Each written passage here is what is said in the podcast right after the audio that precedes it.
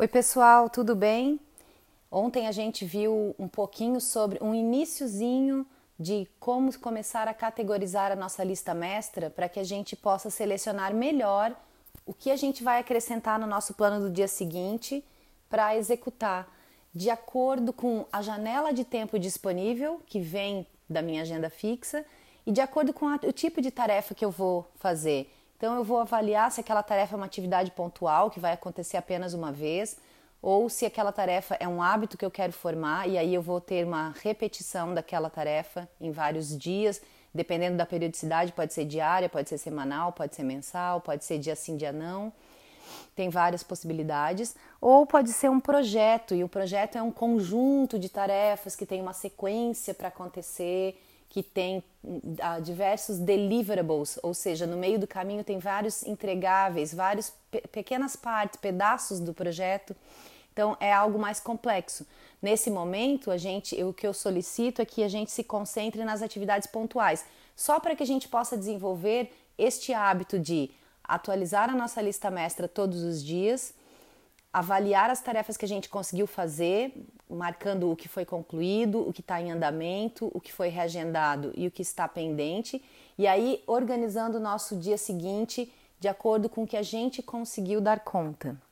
Então hoje, e aí vamos nos concentrar então mais nas atividades pontuais nesse período, certo? Porque depois mais para frente a gente vai falar sobre formação de hábitos e sobre execução de projetos. Mas como a gente falou lá no começo, a gente precisa dar pequenos passos. Esses pequenos passos é justamente essa desova de pendências que a gente tem na vida, para que depois a gente possa ir para coisas mais complexas, certo? Então hoje eu vou falar para vocês uma, algumas técnicas para agendamento e que se, funcionam muito bem para essas atividades pontuais, que uma delas é MIT, é MIT em inglês, que é Most Important Task. Em português seria tarefa mais importante, então seria um TMI, se a gente fosse traduzir aí a, a sigla. Uh, mas então a tarefa mais importante é aquela que você vai escolher fazer primeiro. E essa tarefa, aí vai variar um pouquinho da sua agenda, porque se você é uma pessoa que trabalha das 8 às 6, você vai ter determinadas janelas de tempo. Se você é uma pessoa que trabalha das 4 da tarde até as 10 da noite, por exemplo, você vai ter outra janela de tempo. Se você é um estudante, é outra janela de tempo. Se você trabalha e estuda, é outra janela de tempo. Se, você, se o seu trabalho é, é sem rotina fixa, sem horário fixo, são outras janelas de tempo, mas o importante é, de acordo com o seu dia seguinte, coloque a tarefa mais importante como primeira coisa a fazer. Se você fizer só ela, já está muito bom, tá? E aí o que você precisa avaliar é qual hora do seu dia você está mais energizado? Em qual hora do dia você tem mais energia? Seu cérebro está mais livre? Você tem mais vontade? Você já está naturalmente motivado a executar alguma coisa, tá? Então escolha a mais importante e coloque ela neste período, numa janela de tempo que ocorra neste período em que seu nível energético está alto, porque senão você vai ter que depender muito da força de vontade e aí a gente sabe, a gente já sabe que cai naquela pegadinha que a força de vontade ela é finita e eu começo a gastá-la desde a hora que eu abro o olho, né? Então é, coloque essa tarefa, a tarefa mais importante para aquele dia. E a faça, quando você fizer isso, faça, eh, dê um destaque a ela no seu plano do dia seguinte.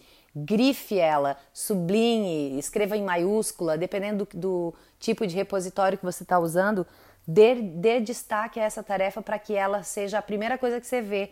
E aí agora para executá-la, dicas para executá-la.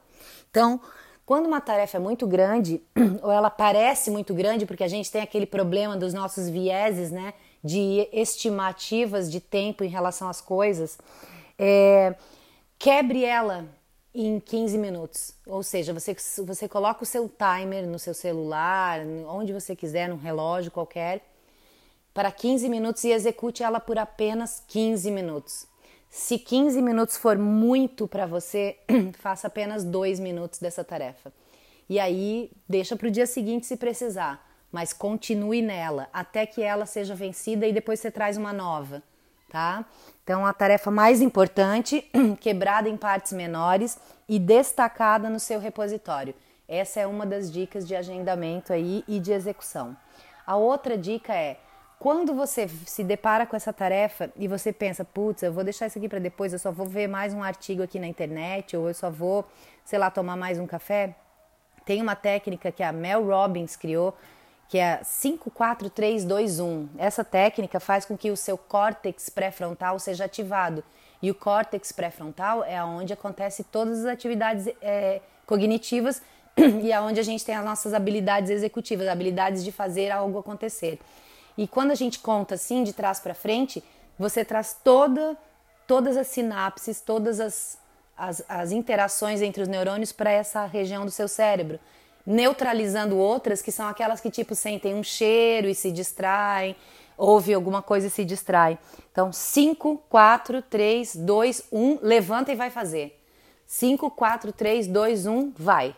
E aí faz ou seus 15 minutos, ou seus 2 minutos, ou a tarefa completa, o que for.